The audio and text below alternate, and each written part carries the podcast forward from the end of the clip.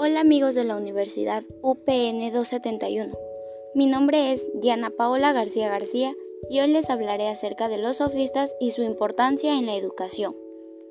La palabra sofista proviene del griego sofía y significa sabiduría, y sofos que significa sabio.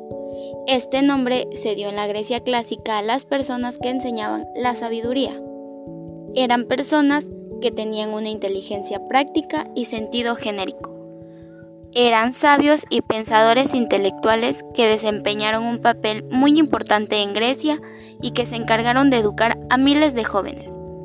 Sus características principales son, eran maestros en la enseñanza de la virtud, fueron los primeros profesionales en cuanto a la enseñanza y cobraban sumas de dinero altas por proporcionar algunas de sus enseñanzas. Eran maestros con proyectos bien definidos en cuanto a la educación de las personas. Siempre contestaban las preguntas que se les hacían y realizaban debates y cursos. Proporcionaban técnicas de discusión a los jóvenes, técnicas de dominio y del poder de la palabra. También tenían interés por el hombre y por la sociedad, reflexionando siempre con respeto a la civilización y la cultura.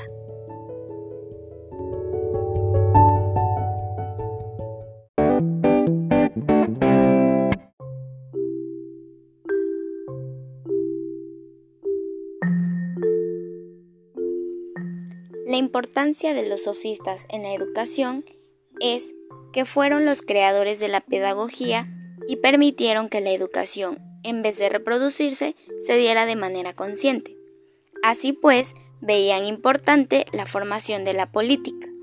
Dejaron el legado de la retórica, la formación ciudadana y la argumentación, logrando ser unos profesionales en la educación y la cultura las cuales ofrecía formación general al ciudadano para hacerlo mejor en su conducta previa y pública.